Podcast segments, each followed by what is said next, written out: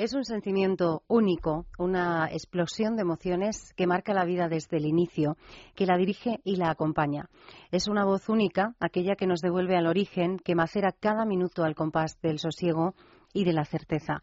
Una mirada que llega incluso cuando no se la busca, no se la espera, pero que consigue apaciguar lo necesario y convierte en llanura cualquier camino empedrado. La madre es el eje, el epicentro, la esencia de lo que somos y el origen de lo que llegaremos a ser. La voz que arrulla, la voz que aconseja, la que no reclama, no exige, no pide. Es amor infinito, sin dobleces y con una capacidad de entrega extrema. Está sin estar y nos acompaña siempre, en silencio, pero siempre, porque esto es radio y ustedes, palabras mayores. En Es Radio Palabras Mayores. Un programa para gente activa, producido por el Grupo Senda. Presenta y dirige Juan y Loro. Felicidades a todas las eh, madres que nos estén escuchando y mm, hoy deseamos ante todo que tengan un día muy muy feliz y eh, pues esa caricia, esa mirada que esperan, ese gesto de ternura que todas se merecen. Hoy el programa es para ellas, ¿eh? Poquito a poco vamos a ir avanzando hasta las 8 en punto de la mañana. Yo les agradezco a todos que estén con nosotros en este domingo 4 de mayo y, les, bueno, les agradezco que se queden ¿eh? hasta las 8 en punto de la mañana. Gracias a todos, gracias a mi compañera Marta Pérez que está en el control. Comenzamos.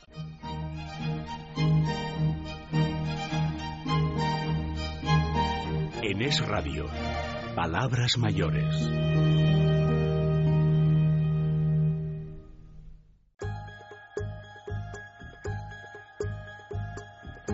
Tus dudas legales son palabras mayores.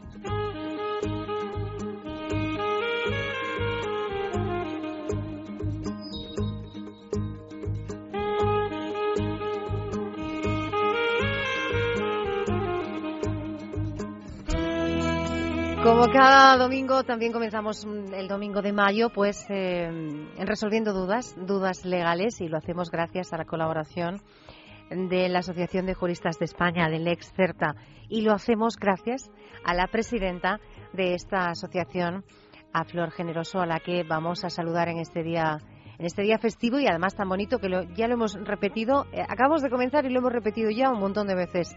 Flor Generoso, buenos días. Buenos días. Hombre, un día bonito porque es el Día de la Madre. Claro, claro. Es un día, eh, qué, pena que solo, que solo sea un día al año, ¿no? Sí, sí, efectivamente. Pero que no se quejen los padres, ¿eh? O sea, que también... Y la verdad es que no ha sido fiesta, es una pena. No puede ser, no puede ser porque luego dicen que se los discrimina, y es cierto, ¿eh? No puede ser. Tanto el Día de la Madre como el Día del Padre deberían ser fiesta los dos. Deberían ser fiesta, eso sí, para que eh, muchos que nos estén escuchando dirán, hombre, sí, para ese día poder irnos, ¿eh? Poder, poder irnos de casa un rato. Y otros pensarán, para poder estar todos juntos, de todo tiene que haber, ¿eh? Sí, porque además, hombre, eh, una madre importantísimo, pero un padre, por supuesto. Claro que sí. Importante. Claro que sí. Pues Flor, ¿vamos a resolver dudas? Muy bien. ¿Sí? Adelante. Pues este, una madre, ¿eh? La que tiene la duda es eh... Ah, una madre, mira, qué, qué oportuna, qué colación, ¿no? a ver, dice, eh, buenos días, soy una oyente asidua de su programa y me gustaría preguntar a la abogada qué debemos hacer sobre lo siguiente. Mi hijo vive con una pareja desde hace dos años. Ella tiene una hija de otra relación y aunque solo se ocupan de la niña, la madre y mi hijo no han formalizado papeles eh, de ningún tipo con el padre de la menor. Lo que quieren saber, eh, Flores, qué deben hacer. Bueno, vamos a ver. Eh, esta oyente, la verdad es que la pobre se preocupa, esta madre se preocupa. Eso es madre, claro. Sí, sí, se preocupa pero realmente no debería preocuparse porque del contenido de la pregunta mm, su hijo aquí aunque parece que se está ocupando de la menor eh, no le correspondería estarse ocupando de la menor aquí, viene a colación lo de es el padre el que se tiene que se tiene que ocupar de esta menor es decir los progenitores son los que tienen que ocuparse de la niña de la niña menor ¿Cómo deberían actuar? Bueno, pues eh, quizá esta pregunta es un poco dirigida, va dirigida a la madre de esa niña, a la madre, a la pareja de, del hijo de la oyente. Eso es. Eh, dicen que no tienen formalizado ningún papel. Bueno, yo supongo que lo que quieren decir con esto es que eh, esta persona tampoco estaba casada con, con, el, con, el, con el padre de la niña.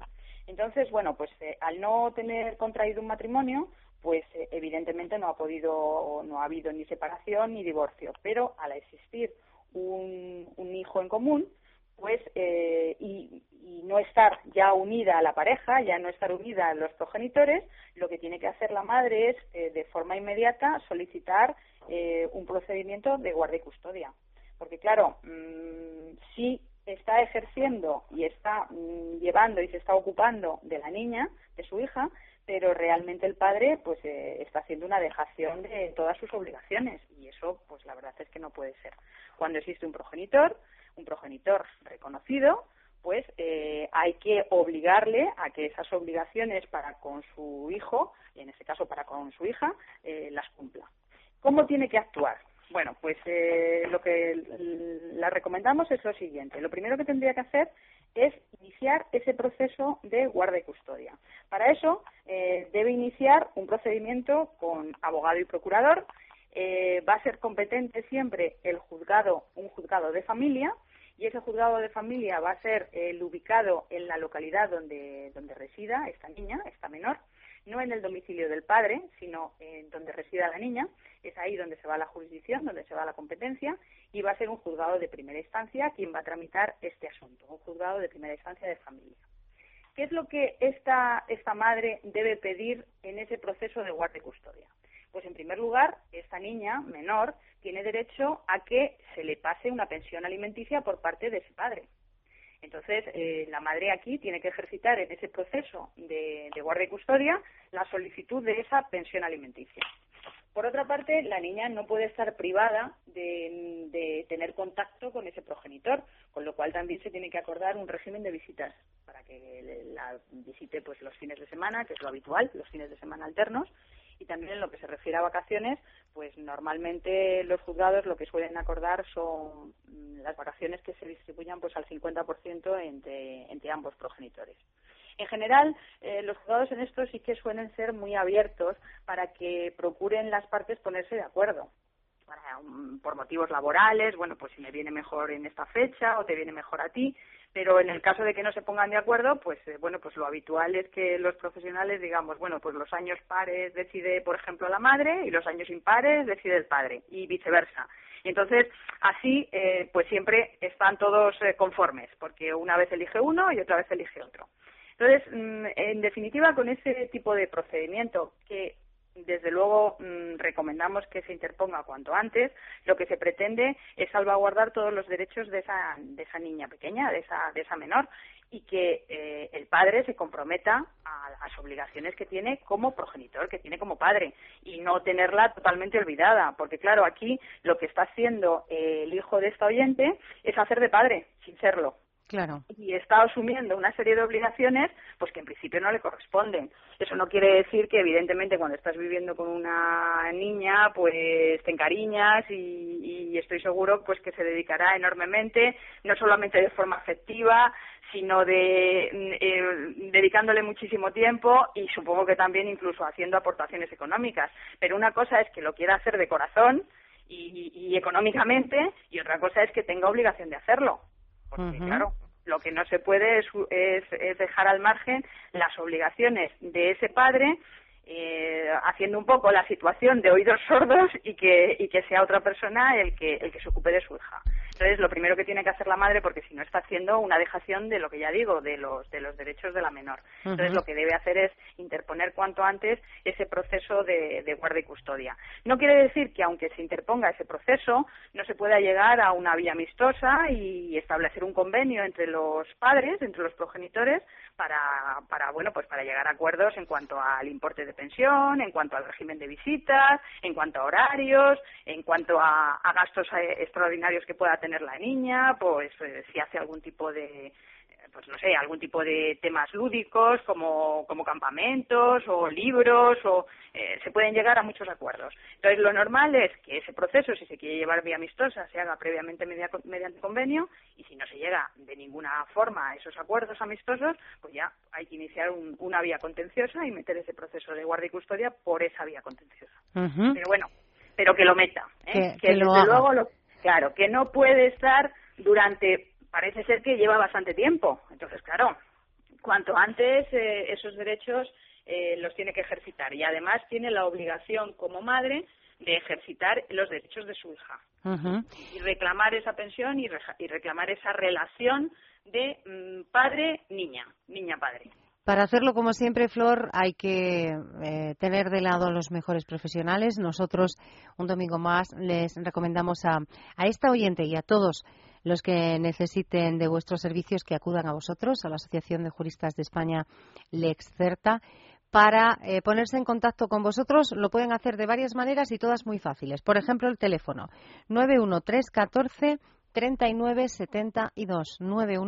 91314 3972 91314 3972. Otra manera es el correo electrónico, Flor. Sí, eh, nuestro correo es lexcerta arroba juristasLexcerta.org lexcerta, arroba, juristaslexcerta.org. Y también tenemos una web, por si quieren visitarnos y, bueno, pues ver un poco los temas que tratamos, que además de, en este caso, que sería un tema de derecho de familia, pues bueno, otros temas de otro, otras dudas que puedan tener. Y se pueden dirigir mm, a nuestra web, que es www.juristaslexcerta.org www.juristaslexcerta.org. Flor Generoso, presidenta de la Asociación de Juristas de España, Lexcerta, gracias por estar con nosotros. Que tengas un feliz domingo y volvemos a hablar el domingo que viene. Muy bien, feliz domingo también para vosotros y para todas vuestras mamás. Eso es. Un, abrazo, Flor. Un besito fuerte, hasta luego. Palabras mayores con Juan y Loro. Claro que están esperando, y que lo sabemos, somos conscientes de, ello, porque claro, esta sintonía, esta música, eh, cuando la hemos escuchado en las últimas semanas, en los últimos programas, sabíamos que había que darse prisa ¿eh? para algo. ¿Para qué? Para suscribirse a la revista, lo habíamos dicho durante el mes de abril, porque había en juego algo importante y es que entre todas las suscripciones que se llevarán a cabo en abril íbamos a mm, regalar, a sortear un lote extraordinario de productos Rodial para eh, las mamás. Claro, hoy es el Día de la Madre y ustedes quieren saber cómo ha ido el sorteo, cómo han ido las suscripciones. Pues yo no se los voy, yo no se lo, se lo voy a contar. Para eso en esta mañana eh, somos afortunados, ha venido a acompañarnos uno de los compañeros del grupo Senda, Felipe Ribagorda. Felipe, buenos días. Buenos días, Juani. ¿Qué tal estás? Ahora muy bien. ¿Sí? Sí, aquí contigo muy bien, muy a gusto. Ah, bueno, que mm, la gente está deseando saber si entre todas las suscripciones la suya es la que se lleva eh, era un lote de productos Rodial valorado en... En 400 euros más o menos. ¿Sabemos quién es el ganador, ganadora? Bueno, pues había muchos posibles ganadores. Pero hay que dar las gracias, ¿eh? Sí, hay que agradecer mucho a la gente. Ha cogido muy bien este regalo de, bueno, este sorteo para la suscripción. Y si quieres, podemos decir quién ha sido la afortunada porque ha sido una mujer. El nombre de la ganadora de este lote de productos Rodial valorado en 400 euros es... María Josefa Lorente. Enhorabuena, María Josefa. Te vas a llevar un producto de belleza rodial. María Josefa Lorente, ya se van a poner en contacto contigo desde la redacción de la revista Senior.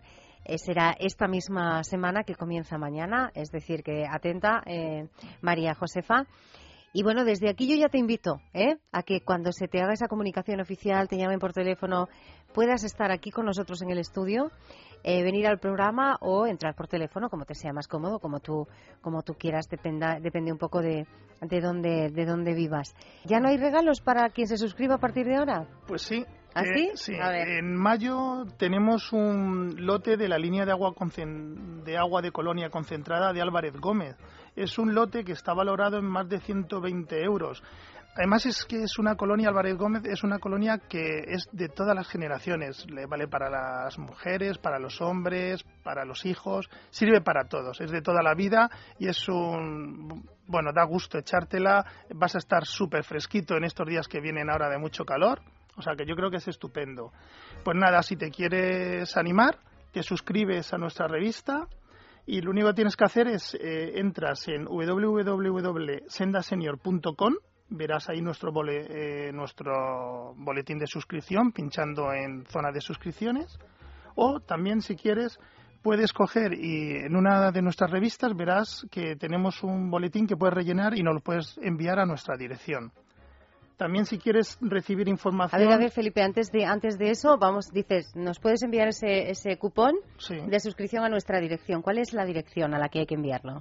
Vale, lo puedes enviar a Grupo Senda, Capitán Haya 56, séptimo D, 28020, Madrid. Eso sí, ahora sí, porque claro, la gente se queda así y dice, ah, ¿dónde? No, no quiere que yo me haga con ese lote de productos eh, de Álvarez Gómez esa, ese aroma tan familiar, ¿eh? De siempre valorado en... En más de 120 euros. Eh, cupón enviándolo a la calle Capitanaya 567D, séptimo D, 28020 de Madrid, eh, a través de la web sendasenior.com o o también puedes llamar por teléfono y se te informa cómo hacerlo. Y te informamos cómo hacerlo, ¿eh? te decimos cómo puedes suscribirte.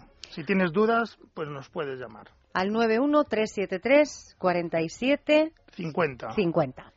Bueno, pues eh, enhorabuena María Josefa Lorente. y vamos a nosotros a seguir porque tenemos que seguir con el programa y hablando de senior. Es, radio. Las últimas noticias del sector son palabras mayores. Saludo de nuevo a mi compañero, a Felipe Ribagorda. Felipe, buenos días de nuevo. Buenos días, Juani. ¿Estás bien? Es que hoy mm, Marta y yo estamos intentando que estés tan bien que quieras volver, porque si, si no quieres volver, mala solución vamos a tener, ¿eh? Estoy estupendamente. ¿Sí? Sí, a ver si me invitéis otra vez. Cuando tú quieras. Todas las semanas esto está, está abierto. Hemos dicho ya quién ha ganado, sabemos que pueden ganar los suscriptores durante este mes de, de mayo, y tú has dicho hay un cupón en la revista, porque hoy es día 4 y la revista hoy día 4, desde el día 1, por eso hoy día 4 ya está en todos los kioscos de España. Cuando le contamos a, a los oyentes, Felipe, eh, qué van a encontrar en la revista, no lo contamos todo, ¿eh? porque claro, no tiene mucha gracia, pero sí que empezamos por lo que van a ver ¿eh? en, en el kiosco. La portada. Yo la semana pasada dije, hombre, es un caballero es un caballero que hace mucho que no veíamos en una portada de una revista, es decir, que es todo un lujo tenerlo. Y un caballero que a Felipe le hace especial, especial ilusión. ¿Quién viene en portada? Hombre, en portada tenemos a José Miguel González y todos le conocemos como Michel. Michel era nuestro querido Michel de la Quinta del Buitre del Real Madrid. O sea que ahora es. Eres del Madrid, ¿no? Hombre, ya ves, ah. madridista.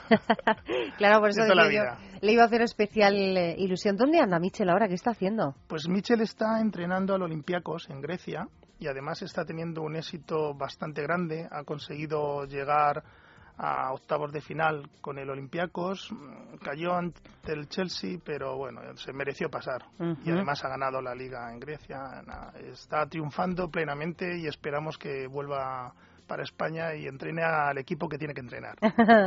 que vete tú a saber cuál es, ¿no? Bueno. Claro, ese, ese color merengue. Eh, Mitchell en portada de senior de mayo. Es decir, que todos ustedes que no están suscritos y que tienen que seguir yendo al kiosco por la revista, tienen que buscar a este caballero. A Mitchell, que está tal cual hace 20 años. ¿eh? Sí, sí. A mí me parece muy atractivo. Tengo otros gustos, pero hay que reconocer que es muy atractivo. Siempre ha sido muy atractivo y transmite. Tiene un, gesto que transmite mucho. Yo creo que esta pasión que él tiene por el deporte, por el fútbol concretamente, le hace mantenerse así de bien y así de activo, ¿no? Mm, hombre, la entrevista, la verdad que nos comenta varias cosas y le hemos preguntado por qué tiene ese look siempre tan agraciado y nos los desvela. Eh, ¿Ah, sí? sí, hay que un poco leerlo y, Caballeros ver por qué siempre está tan, tan bien vestido, etcétera. Es un señor con un porte elegante. Dices, Felipe, en la entrevista, esa sección de confidencias, esa entrevista central del número de mayo es eh, Mitchell. Sí contenido importante de la revista, Primero, porque sabemos ya a quién tenemos que buscar en portada, pero la revista es mucho más. Hay muchas secciones que eh, merecen la pena leer. Yo te voy a pedir que al menos alguna de, ellas, la que tú consideres, avancemos un poquito, porque hoy no me lo puedes contar todo. Si hoy me lo cuentas todo, la semana que viene no vuelves. Pues nada, abriendo enseguida la revista, nos metemos en nuestras páginas interiores y llegamos a uno, quizás una de nuestras secciones que más les gusta a nuestros lectores, que es, la sección de salud. Salud. ¿De qué hablamos en, en este caso hablamos sobre audición. Eh, hablamos de audición, sobre problemas, cómo detectarlo y sobre todo metemos mm, consejos, consejos, ¿no? Muchas veces qué debemos hacer cuando tenemos algunas dudas de si realmente estamos oyendo mal o no estamos oyendo mal, nos sentimos apartados de la gente, pues hace, ahí metemos consejos. Hace poquito tiempo, hace muy pocas semanas que nosotros hablamos de ese tema también en, en, en salud Em, en una mañana de sábado, en nuestra sección de salud y de calidad de, de, vida, hablamos de audición y de audífonos. Sí, hablamos con Rosa de Oñate, que es una especialista de óptica Roma y sí, nos develó sobre todo unas cosas que es muy importante, ¿no? Que, no tengamos miedo a acudir al especialista. ¿eh? El especialista es el que realmente nos va a decir si en realidad es un problema que tiene solución, que ni siquiera es inicio de pérdida auditiva. Sí. Y además, sobre todo, que si además necesitamos un, resolver ese problema existen unos audífonos que son casi tan pequeñitos que ni los vemos, casi. son invisibles y vamos a estar igual de guapos y atractivos que siempre, atractivas. Ah, igual de guapos y atractivos como, como mi compañero, como Felipe Ribagorda. Salud, audífonos, problemas de audición. Vamos a, dar otra pista, otra sección. Por ejemplo. Hombre, podemos hablar también de una sección que también yo creo que nos interesa a todos ahora mucho, que es la economía, ¿no? ¿Sí? ¿De qué va ese reportaje central de economía de este número de mayo? Pues va, un, va de, cómo hacer un testamento. Importantísimo eso, Felipe, el testamento, porque eh, nosotros los domingos hablamos con Flor Generoso para resolver dudas legales y, bueno, no te puedes ni imaginar la cantidad de problemas que ocasiona el no tener un testamento bien hecho. ¿eh? Sí. Vamos a ver, eh, nosotros en, el artículo lo que intentamos es un poco aclarar a la gente eh, las dudas de, qué debes, debes hacer antes de, por ejemplo, de ir a hacer un testamento. Te tienes que asesorar, ¿sabes? Antes de ir te tienes que asesorar. Luego conviene muchísimo hacer un testamento porque si mm, da la casualidad que, bueno, pues que a todos nos tiene que llegar nuestro momento, si no tenemos un testamento, vamos a dejar una serie de problemas bastante graves a nuestros herederos. Esos problemas se tienen que solucionar, costarán mucho más dinero y encima te llevará muchísimo tiempo. Esto que decimos muchas veces de que casi siempre es más fácil hacer las cosas bien que hacerlas mal. Sí, mejor hacerlas bien. Además es muy barato. Para dar una idea, por ejemplo, hacer un testamento cuesta aproximadamente 50 euros. Eh, eso en Madrid. ¿Eh? En otras zonas de España mm, son 30, 30, 30, y algo. en Madrid somos más caros. Sí, no, pero que entre 30 y 50 euros. Es muy barato, sí. ¿Quién no tiene, bueno, pues la generosidad, podemos decir, ¿eh? de facilitar las cosas a los que vienen después? Voy a hacer un apunte que, es muy interesante a la hora de, de, cuando haces un testamento también, que sepa la gente que cuando es un heredero, pues es para bien y para mal. O sea, puedes heredar unos bienes y también o deudas. puedes heredar responsabilidades y deudas, con lo cual hay que estar todos muy atentos. Es muy complejo, es muy interesante el artículo. Yo recomiendo que se lo lean porque les va a solucionar muchas dudas que tengan. A ver, nos has avanzado confidencia, salud, economía, la portada ya no más. ¿eh? Solo que eso es, así, que si no, no vuelve, que lo sé yo. Eh, eh, la revista en todos los kioscos que está ya, ¿eh? desde el día 1 y es día 4, es decir, que ya la pueden buscar. Cualquier problema que tengan con la revista nos lo hacen saber, o bien a través de la web www.sendasenior.com o nos pueden llamar en horario de oficina al 91 373 4750. 91 373 4750. Y eh, bueno, pues si lo que quieren es que la revista les llegue a casa, suscribirse. Que tenemos eh, regalos. Esto, bueno, ha empezado fenomenal. Sí, en el mes de abril. Ha sido un éxito. Y ahora vamos a ver, porque claro, habrá que hacer regalos siempre. ¿eh? Yo creo que en mayo lo que tienes que hacer es refrescarte. Con, con Álvarez, Gómez. te puedes refrescar perfectamente. pues, eh, Felipe. Eh, espero que vuelvas la semana que viene ¿eh? para seguir avanzando contenidos. Podemos hablar de los que tú quieras porque hay muchos. Y lo que sí te pido es que te quedes, que tenemos que avanzar. Hoy es un día bonito. Seguro que tienes que felicitar a alguna mujer importante. ¿Sí? Sí. ¿Sí? Y mm, que compartas con nosotros estos recuerdos dedicados hoy a la madre. ¿Sí? De acuerdo. Vamos.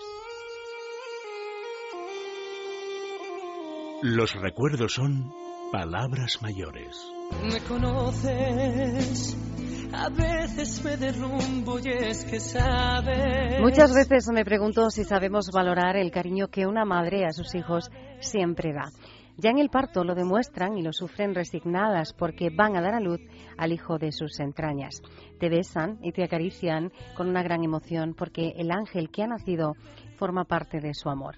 A la hora de educarnos lo hacen de forma especial para que te abras camino dentro de la sociedad.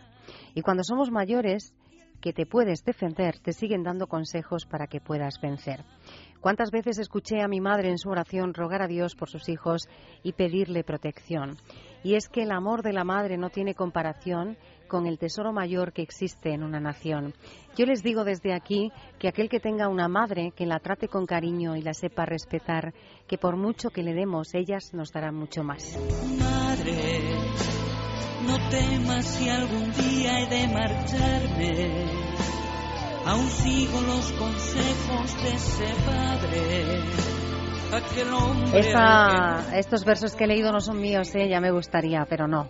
Estos versos eh, llevan por título El amor de una madre. Hemos solo rescatado algunos de los versos de este poema de Rufino de la Fuente, que nació hace 91 años en Tórtola de Henares, un pequeño pueblo de la provincia de Guadalajara, que durante toda su vida ha trabajado como espartero y agricultor y una vez que se ha jubilado, pues desarrolló esta pasión que es la escritura. Eh, este señor es uno de los residentes del centro AMMA en el Balconcillo. Lo que ha hecho el grupo AMMA es una cosa preciosa. Es eh, recopilar los poemas de los residentes del grupo AMMA, repartido por toda la geografía nacional, en un libro que se llama Mayores en Verso, que yo le voy a, a dejar a mi compañero Felipe. Felipe, has visto cómo Sí. escribe Rufino, ¿eh? Sí, es impresionante. Rufino y, Y todos. todos los residentes que han colaborado en este libro es entrañable. Si cualquiera que te leas verás que tiene un sentimiento que te pone los pelos de punta. ¿sabes? Y, y Em- bueno, este en concreto, pues a las madres, pues ya ves. Hemos elegido este, hay más, ¿eh? dedicados a las madres, hay eh, dedicados a todos, a la tierra que uno deja, al marido, a los hijos, a, a todo. Vamos a intentar en los próximos programas hablar con alguno de los poetas ¿eh? que AMMA tiene eh, en sus centros residenciales a lo largo de, de, toda, de toda España. ¿Te parece? Sí, sí, además yo estoy seguro que estarán dispuestos. Seguro. Eh, yo te decía hace unos minutos, ¿tienes que felicitar a alguna mujer importante en tu vida? Todo tuyo. Bueno, hoy yo quiero felicitar a todas las madres. Os deseo que lo paséis perfectamente, fenomenal, que estéis con vuestros hijos, con vuestros seres queridos. Y particularmente, pues eh, quería, no sé, desearle un feliz día a la madre de mis hijos, que la quiero con locura, ¿Cómo se llama? Nuria. Nuria. Hay que decirlo todo, que si Ya. no... Y, y también a mi madre, que, que me estará viendo desde el cielo. Un beso, mamá, te quiero un montón. Ya está. Gabinete Caligari y este amor de madre. Cuando era enano me tomó la mano y me la besó. Mi madre me enseñó primero a caminar, ¿Esta sí te sonaba? Sí, qué originales, gabinete, qué originales. Gabinete Caligari con este amor de madre. También sabes que en esta sección siempre nos despedimos, cerramos eh, este apartado con una canción e intentamos escuchar lo máximo posible de esa canción porque suele ser la que nosotros hemos considerado ese día que representa ¿no? el año en el que nos hemos parado. Los oyentes dirán, bueno, Fanny siempre nos pone la misma. Sí, para cerrar sí, porque es la más especial para mí y yo hoy quiero compartirla con todos, eh, con todos ustedes, especialmente con mi madre y con mi abuela. Y bueno, pues hacerlo extensivo a todas las madres del mundo, sobre todo por lo que hemos dicho al comienzo, por estar sin parecer que están, por esos silencios tan importantes y por esa fuerza que incluso cuando no están nos, nos transmiten. Esta canción que escuchamos de Agustín Pantoja. Ella es mucho, mucho más que amiga mía. Se parece más a mí que el mismo yo. Ella calienta mi motor cuando se enfría y me levanta cuando caigo de dolor. Ella no hace nada más y nada menos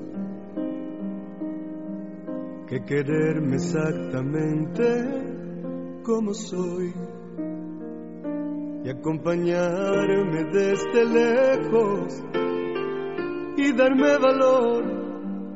Eso no es amor, es mucho más que amor.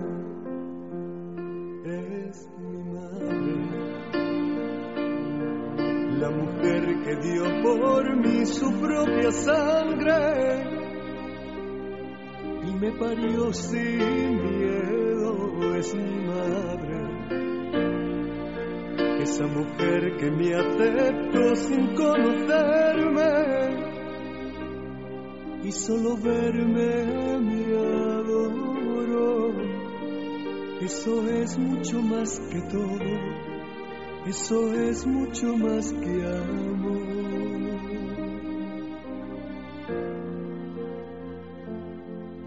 Ella sabe dónde estoy, aunque me esconda,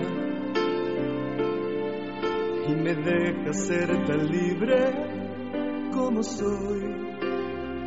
Hace que calla cuando quiere que responda, y me responde solo cuando quiero yo. Y a veces pienso que la quiero y otras veces no. Eso no es amor, es mucho más que amor. Es mi madre,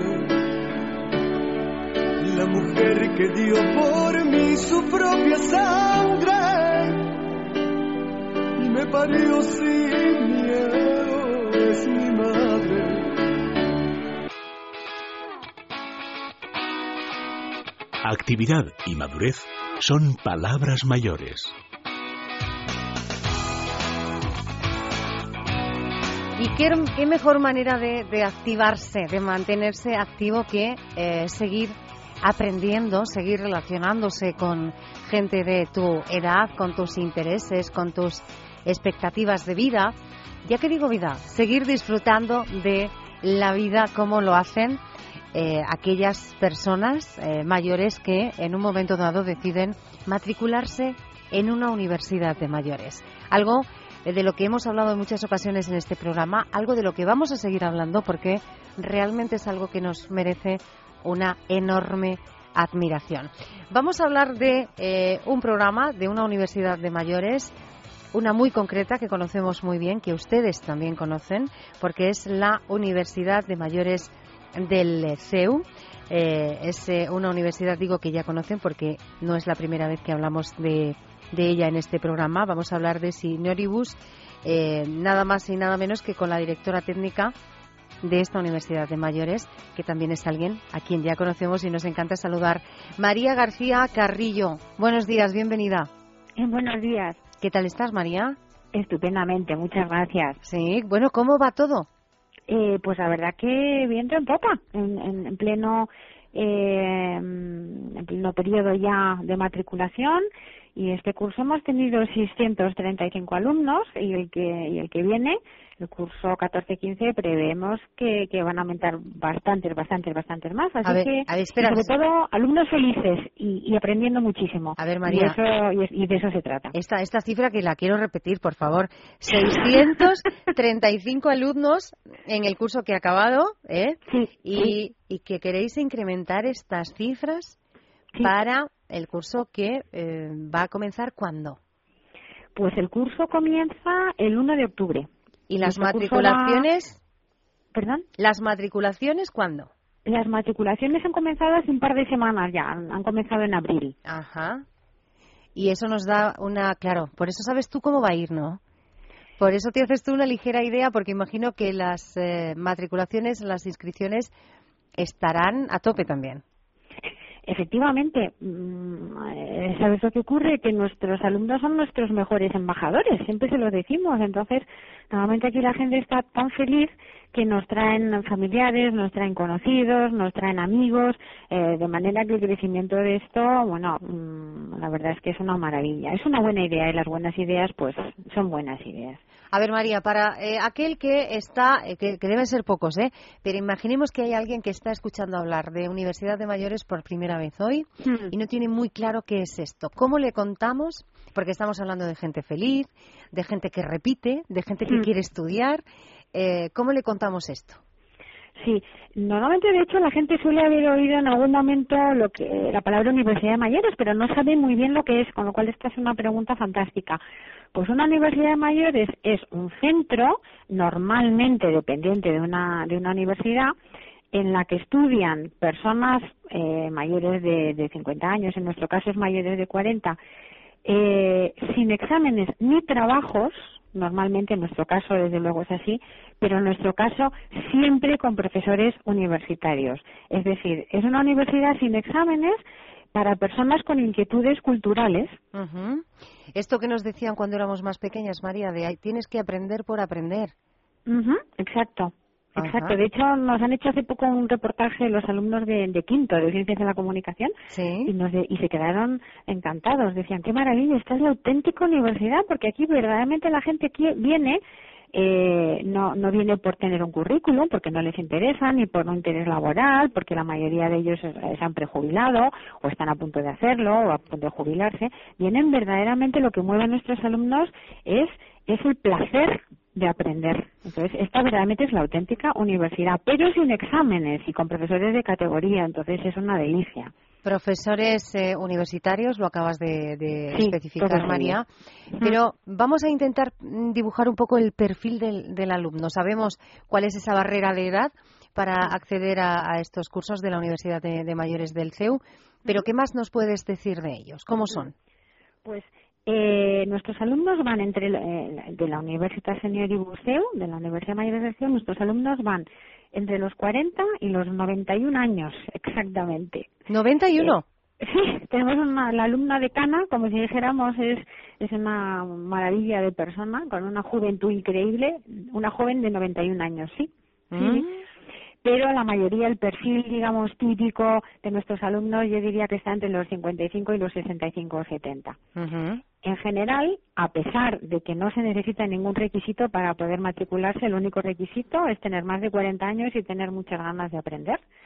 eh, no hace falta ninguna titulación ni nada por el estilo, pero sin embargo lo cierto es que, que muchísimos, pues yo diría que un 60% de nuestros alumnos son titulados superiores o personas que, por ejemplo, mm, tuvieron que dejar de estudiar pues por vueltas de la vida, porque se pusieron a trabajar muy jóvenes o porque esto pasa en el caso de muchas señoras que se casaban muy jovencitas y se dedicaban a sus hijos y, y a su casa y ahora que tienen ya un poco más de tiempo, pues eh, se quitan esa espinita de, ir a la universidad. Conocemos a, un poquito eh, a los alumnos, eh, conocemos cómo son también los profesores, pero ¿qué se aprende? ¿Cuáles son esas materias, esos contenidos que mm, hacen a vuestros alumnos felices? Pues eh, en, general, o sea, eh, casi todas nuestras asignaturas y materias giran en torno a las humanidades. Aquí se puede estudiar o bien eh, cursos completos, o bien asignaturas sueltas, las asignaturas sueltas que uno quiera. Es esa la carta completamente, en función del tiempo y ganas que cada uno disponga.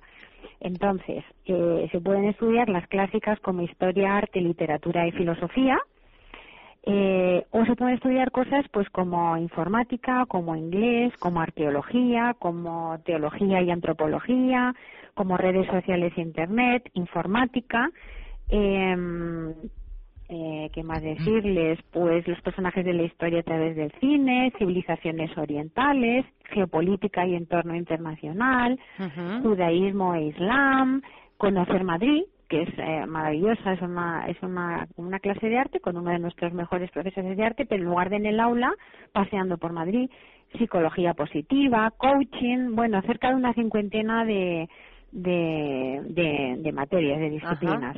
Casi eh, 50, 50 materias que ellos pueden elegir. Como decías antes, María, que ya han, han empezado esas eh, matriculaciones. Hmm. ¿Hay alguna que tenga overbooking?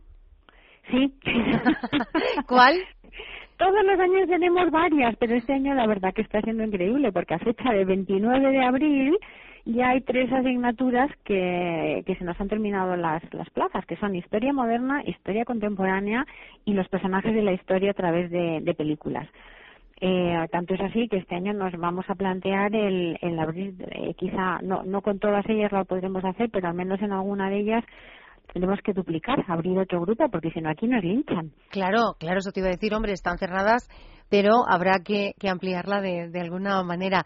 Eh, los alumnos, María, tienen oportunidad cuando está acabando el curso de proponeros eh, contenidos, de proponeros materias también, de Sí. decir, ajá, Sí, de hecho lo hacen de dos maneras. Aquí hay una cosa que funciona muy bien en esta universidad, que es el Consejo de Alumnos. El Consejo de Alumnos está formado por los delegados, elegidos por sus compañeros, o por personas elegidas también por la propia institución, eh, bueno, pues para servir de vehículo de comunicación muy libre entre los alumnos en la universidad, puesto que no hablan en nombre suyo, sino en nombre, en representación de sus compañeros, y también para proporcionar ideas, ¿no? Entonces, eh, los miembros del Consejo de Alumnos, pues muchas veces nos proponen, porque eh, sus, sus compañeros les comentan, oye, pues sería muy interesante hacer esto o lo otro. Esa es una de las maneras. Y otra manera es que todos los años les hacemos una encuesta a Ajá. nuestros alumnos de satisfacción e intereses. Entonces, eh, nos, ahí vemos muy claro qué es lo que les gusta, qué es lo que se puede mejorar, eh, las áreas de mejora, qué es lo que les interesa y les preguntamos qué otras materias te, te interesaría matricularte en caso de que existieran. Y nos lo tomamos muy en serio porque además en general pues son grandes ideas. claro. Es eh, ese, ese intercambio ¿no? que, que, que se Sí. necesita para que, como tú decías, eh, las buenas ideas sigan siendo eh, buenas ideas. Otra pregunta que se estarán haciendo, María. ¿Esto puedo permitírmelo yo? ¿Cuánto me va a costar? Eso también es una es una buena pregunta porque a lo mejor uno piensa universidad privada mm, caro Claro. no yo creo que es bueno dentro de que todos estamos eh, pasando malos momentos y todos nos tenemos que apretar mucho el cinturón pero creo que, mm, que ahorrando un poquito eh, la mayoría de la gente se lo puede permitir el que hace curso completo Sí. eh, y por lo tanto estudia seis asignaturas, eh, hace una reserva de 145 euros al mes y nueve mensualidades de 145 euros. Con esto paga durante todo el curso, eh, de, que va de octubre a junio, las seis asignaturas. Ajá. ¿Que, que quieres hacer asignaturas sueltas? Pues si haces una asignatura son 175 euros al cuatrimestre, cada cuatro meses. El curso está constituido por dos cuatrimestres, de octubre a febrero y de febrero a junio. Y para quien hace, poca gente hace una asignatura, lo, lo- lo mínimo que hacen suelen ser dos, porque ya que uno se atraviesa Madrid, pues por lo menos eh, va a dos horas, ¿no? Además es que disfrutan muchísimo, se les hace muy corto. Entonces, si hace uno a partir de dos asignaturas, le baja un poquito el precio a 150 euros por asignatura y cuatrimestre. De manera que eso significa que se queda la cosa como en treinta y tantos euros al mes, una cosa así. Claro. Eh, ahora entendemos, ¿eh? De que cuando eh, decíamos eh, que podía estar al alcance de todos, es, es así, es, es real. Hemos dicho que los alumnos de la Universidad de Mayores, del CEU María, son alumnos felices. Ya no solo por lo que aprenden, porque Mm. además es lo que quieren hacer, Mm. sino porque les ofrecéis otra oportunidad que yo creo que es maravillosa a cualquier edad y a estas edades mucho más, que es esa posibilidad de seguir siendo un ser social, seguir participando de otras actividades fuera del Sí. aula. Sin duda, sin duda. Eh, eh, al menos aquí tenemos eh, un, un amplio abanico de, de actividades culturales para nuestros alumnos, como no puede ser de otra manera, por otra parte, en una buena universidad. Entonces, esto significa que aquí todos los, los cursos se lleva a los alumnos a todas las mejores exposiciones que hay en Madrid durante el invierno con el profesor especializado, se les organizan viajecitos de visitas de un día, viajes fuera de España, viajes dentro de España, conciertos, seminarios, conferencias, bueno, yo te proponía un ejemplo, ahora se va a llevar a los alumnos, que ya hay una larguísima lista de espera, ya no hay plazas, a la exposición del Greco en Toledo, eh, uno se les acaba de llevar a la exposición de Cézanne en el Thyssen, eh, tienen toda una serie de seminarios y de conferencias, conciertos, bueno, una amplia vida cultural para nuestros alumnos, como tiene que ser. Ahora sí que entendemos claramente esa, mm, esa frase que decías al comienzo, nuestros alumnos, lo vamos a repetir, son alumnos eh, felices. Para el, que quiera tener más información de eh, lo que se hace en esta Universidad de Mayores, de esas asignaturas a las que pueden optar todavía, María, ¿dónde les remitimos? Sí, pues yo les diría, les, les invitaría a que vinieran y, y, vieran. estamos en la calle Tutor 35, en la cuarta planta. La calle Tutor es paralela a Princesa, para que se hagan una idea, eh, aproximadamente enfrente del corte inglés. De Princesa, el metro es Argüelles. Entonces, pues que vengan un día personalmente eh, a Tutor 35 en la cuarta planta en horario de oficina, mañana y tarde, pues, pues como de 10 a 2 y de 4 a 7 y un poquito más quizás, y, y que vean por ellos mismos. También pueden meterse en la página web, si en Google meten Universidad de Mayores CEU, le sale directamente y tienen la información de todo, los horarios. Por cierto, otro tema importante, los horarios. Eh, que nadie se sienta como agobiado porque cada asignatura es solo una hora a la semana. Y las clases normalmente son a las cinco y cuarto, de cinco y cuarto a seis y cuarto, o de seis y media a siete y media, porque entre medias hay un cuarto de hora para tomarse un café y comentar y tal. Hay dos o tres asignaturas que son por la mañana, pero en fin, la mayoría son por la tarde, en ese rango, o a las cinco y cuarto o a las seis y media. Eh, de manera que casi todo el mundo tiene una hora o un par de horas a la semana. Por eso hay que hay gente que viene que sigue en activo, ¿eh? que sigue trabajando. Mm, claro, les da, les da para todo. Voy a facilitar también un teléfono, María, que es el Perfecto. 917451634. Repito despacio para que puedan tomar nota. 917451634 para mm. saber más de esta Universidad de Mayores del CEU. Y María, hemos hablado hoy, pero eh, yo quiero que vuelvas, que, que te vengas al estudio de palabras mayores con alguno de tus alumnos o alguna de tus alumnas para eh, seguir comprobando lo que decíamos, que son eh, personas muy activas, con ganas de aprender, de, de seguir formando parte de la sociedad en la que viven. Sí, estupendo, pues muchísimas gracias. Cogemos el, el guante y, nos encantará porque vuestro trabajo además es muy interesante y es muy interesante verlo. Yo como una vez tuve la oportunidad de ir, es, es muy interesante veros y estar con vosotros ahí, así que encantadísimos. Pues María García Carrillo, directora técnica de esta Universidad de Mayores del CEU, como siempre un placer saludarte, María, un beso muy, muy grande y nos vemos muy prontito. Muchísimas gracias. Un saludo muy fuerte. Buenos días. Nuestro personaje de la semana.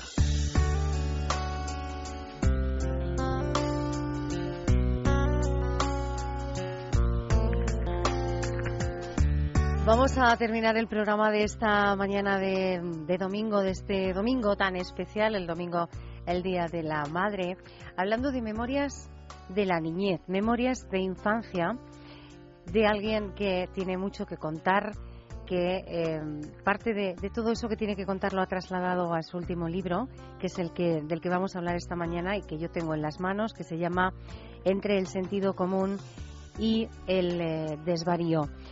Eh, ella llegó a la vocación de la literatura, a la escritura, bueno, pues no sé si tarde o temprano, em, casi, bueno, a los cincuenta y tantos años, creo, ahora nos lo va a confirmar. Desde entonces no, eh, no ha parado compaginando esta mm, vocación, esta bella vocación con, con otras ocupaciones y cargos eh, en, la, en, los que hemos podido verla. Hablo de Rosa Regás y Rosa está esta mañana al otro lado del teléfono. Bienvenida, Rosa, buenos días. Hola, muy buenos días. Gracias por eh, atendernos en este día tan, tan especial, en este domingo tan bonito que es el Día de la Madre. Exacto, eso dicen. Eso dicen. Mm, esta, vamos a hablar de este último libro, Rosa, entre el sentido común y el desvarío. Yo quiero que nos explique por qué este título, porque con esa explicación los oyentes van a entender muy bien. Bueno, eh, es que es una frase en Cataluña se utiliza mucho el seny y la rauxa, el sentido común y el desvarío, he traducido yo. Sí. Eh, casi indicando una manera de ser muy característica de los catalanes, tanto en un sentido, es decir, la persona eh, de mente ordenada, tradicionalista, eh, sensata, etcétera, etcétera, y luego a lo mejor en la misma familia o incluso un hermano, pues es el, la persona que es la rauxa, es decir, el, el, la persona que de pronto le entra un desvarío y le da por irse de viaje sin avisar o, o es un artista que eh, no tiene en consideración las, las uh, tradiciones de la familia, es otra cosa, ¿no? Serían como los sensatos y los un poco enloquecidos. Uh eh, en este libro que decíamos es una, un libro de memorias de, de infancia, usted vuelve a una etapa eh, que ya nos ha trasladado también en algún otro libro, como en, en Luna Lunera, pero desde los desde el inicio, desde eh, que comienzan sus días en esta en esta vida hasta eh, creo que 19 años. Bueno, un poco más menos. o menos. Sí, un poco sí. menos. El por Sí. qué esta vuelta atrás ahora. Bueno, porque me, es, es un, este es un libro de encargo. Sí. Eh, la, la editora que, de esta editorial, que tiene una colección de, de memorias de infancia, me, me pidió si quería escribirlo y me pareció bien. La diferencia que hay entre unas memorias y una novela es, es abismal. Eh, La novela es, es algo muy distinto y muy es autónomo de la realidad en la que se basa. Eh, hay un proceso de creación que no lo hay en el en la memoria. La memoria es recordar y contar y recordar y contar y en el otro interviene la imaginación, la fantasía, la fabulación. Es otro, es otro tipo de cosa, ¿no? Eh, Una novela que está basada en una infancia no quiere decir que sea una una memoria o que sea unas memorias, ¿no? Es otra cosa. Eh, Podemos hacernos una, una idea leyendo este libro, repito, entre el sentido común y el desvarío de, de Rosa Regás, de lo que fueron esos años eh, iniciales y al menos, Rosa, de que eh, su familia fue, bueno, una familia atípica, ¿podemos decirlo así? Bueno, eran atípicos de una parte, de la otra lo eran menos. claro, los de los del sentido común eran bastante normales, eran gente normal, con una- un tipo de familia tradicional, con un padre eh, normalmente pues autoritario y una madre más o menos sumisa y bueno y, y llevaban una vida normal y pertenecían tenían las raíces muy metidas en su barrio o en su ciudad mientras que los otros eran todos artistas en la familia de mi madre todos eran artistas el que no era pintor era escultor y el que no era mm, hacía eh, esculturas de cristal y el que no era comediógrafo y el que no era escritor y el que no era periodista y el que no era viajero. Quiero decir que todos eran mm, bastante atípicos. Supongo que porque todos tenían este este latigazo de artístico no y, entonces claro a mí me cuando me he ido enterando de cómo era mi familia me hacía mucha gracia los Elías que eran personas realmente graciosas famosas divertidas. Casi todos ellos o muchos de ellos eh, se hicieron famosos haciendo caricaturas eh, políticas en los periódicos de la época y además eran personas que han pasado a la historia de la ciudad y, de la, y del, del país como realmente grandes artistas. Ujú. En ese eh, ir conociendo, ir descubriendo cómo han sido eh, todos los miembros que, aparecen en este libro, todos los miembros de su familia, ¿qué ha sido lo que más eh, le ha llamado la atención? Ese descubrimiento, porque bueno, uno suele saber, ¿no? Algunas cosas de las personas que conforman su familia, pero sí que eh, puede llevarse sorpresas de vez en cuando. ¿Eso que más le ha sorprendido qué ha sido? A mí me, sor- me, me sorprendió mucho cuando empecé a indagar en lo que había sido la familia de mi madre, Sí. que todos tenían, todos como artistas, y como lo que ocurría en aquel momento en todas partes, todos tenían el ansia de irse a vivir a París y todos, todos en un momento u otro se iban a París. Eh, entonces tenían un problema con las autoridades porque habían hecho unos dibujos que estaban mal vistos y que entonces los perseguía la policía, se iban a París. Entonces tenían un hijo que quería aprender a, a, a pintar, pues lo mandaban a París. Entonces, y siempre se iban a París Ujú. y entonces tenían esta esta llamada de París no una llamada de París que heredó mi madre y, y que de alguna manera también heredaba yo yo no tanto de París solamente sino de Francia entera no Ujú. es un país que me fascina Eh, ya que habla de, de su madre Rosa, ¿cuál es la, eh, la relación que, que mantuvo con ella? bueno, yo mantuve una relación normal hasta que vino la guerra, la guerra de España, y entonces eh, yo, a nosotros nos mandaron, a mis hermanos nos mandaron a Holanda y a nosotros nos mandaron a Francia para evitar los bombardeos. Mis padres se quedaron en Barcelona, salieron ya cuando tenían los fascistas entrando en Barcelona y entonces ellos se marcharon pues a finales de enero del 39 o principios de febrero. Y ya nosotros estábamos entonces en un yo era muy pequeñita tenía cuatro años y mi hermano Oriol estaba conmigo tenía dos nos habían enviado a un colegio en, eh, en el Mediterráneo cerca de Marsella donde había un pedagogo muy importante que se llamaba Celestin Freinet y que allí recibimos una educación en la libertad eh, que es yo recuerdo eh, fogonazos porque ya digo era muy pequeño y aunque estuve un poco más de, un año o dos años pues no, no tengo mucha memoria pero sí que recuerdo eh, la, el, el, el, ambiente de libertad que había. Después, cuando me he enterado que este pedagogo defendía la educación en la libertad, he ido recordando y efectivamente he visto que, por ejemplo, no recuerdo que nos castigaran cuando hacíamos una cosa que estaba que consideraban que no estaba bien para hacernos dar cuenta de que era distinto de lo que hacían los demás niños pues a lo mejor nos ponían el flan con el con el plato del revés o sea, le daban la vuelta y nos ponían el flan allí, que es una cosa que yo he utilizado mucho con mis hijos y luego con mis nietos. Hijos, nietos, las abuelas, también los abuelos, por supuesto, pero las abuelas también aparecen en este libro, entre el sentido común y el desvarío. ¿Ha, cambiado mucho el perfil de los abuelos, Rosa, desde los suyos hasta el día de hoy? Bueno, yo creo que sí. Las mujeres de hoy son abuelas en el sentido tradicional, como eran antes cuando tienen 70 o 80 años. Pero antes eran abuelas a los 50 ya. Y ya vestían como abuelas y vestían de negro. Y, y, bueno, yo tenía una abuela, por ejemplo, que llevaba mantilla. Siempre llevaba mantilla, no sé por qué. Claro, era la época de Franco, la época de la Iglesia Católica y todo el mundo quería estar a favor de los vencedores, ¿no? Pues supongo que era por esto, porque no me imagino, porque si no llevaban una mantilla para ir por la calle. Una cosa bien rara, ¿no? Ahora nos quejamos de que las mujeres musulmanas llevan el pelo tapado y entonces lo llevaban todas. Eh, Rosa, decíamos al comienzo que esta mm, novela, este libro, llega cuando eh, Rosa Regas tiene ya 80 años, podemos decirlo, ¿verdad? Claro que sí, lo cumplí hace ya tres o cuatro meses. Eh, bueno, pues casi casi recién cumplidos, a los 80 años echamos la vista atrás para recordar esa infancia, porque quizás, eh, Rosa, la infancia es una etapa decisiva en la vida de, todos, nos ayuda quizás a conformarnos o va marcando las directrices de alguna manera en concreto. Yo creo que la infancia es eh, muy importante desde el punto de vista del sentirse atendido y querido. Un niño que se ha sentido atendido, querido y achuchado, eh, no ya en los primeros años, sino tal vez simplemente en los primeros meses, este es un bagaje que arrastra consigo toda la vida.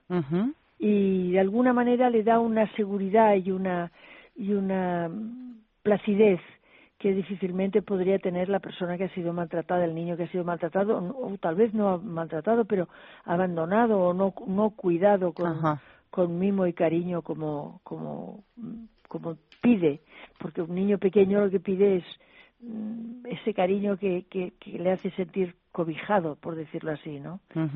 Y entonces yo creo que esto sí tiene influencia en la vida de una persona. Y yo creo yo creo que este talante más o menos alegre y divertido y con ganas de pasarlo bien y con ganas de ser feliz que yo he tenido durante toda la vida, yo creo que lo debo haber lo debo haber cultivado precisamente porque porque fue una niña muy querida en los primerísimos años. Después ya vino la guerra y ya lo, acabó con todo. Pero bueno, pues hasta los tres años o cuatro años yo fui una niña muy querida Supongo, supongo, yo no me acuerdo. Pero, pero cuando me veo a mí misma de la manera que afronto las dificultades, no es que haya tenido muchas dificultades, no me ha pasado ninguna desgracia importante, pero sí las dificultades, pues me doy cuenta que tengo eh, muy poca tendencia a hundirme, ¿no? Para descubrir más de esta infancia, estas memorias de infancia de Rosa Regas deben acudir a este libro, Entre el sentido común y el desvarío. Eh, Rosa, ha sido un placer eh, poder conversar con usted en esta mañana y también ha sido un placer leer este libro. Muchísimas gracias, para mí también lo ha sido. Buenos días. Felipe, que nos tenemos que ir corriendo, corriendo, que llega, que llega Luis del Pino y tenemos que, dejarle el sitio. Eh, gracias por venir, Felipe. Espero, Felipe Ribagorda, eh, mi compañero, espero que, vuelvas la semana que viene a no tardar. Encantado. ¿Sí? Bueno, pues eh, feliz Día de la Madre a todas. De verdad que lo deseamos con todo, todo el corazón.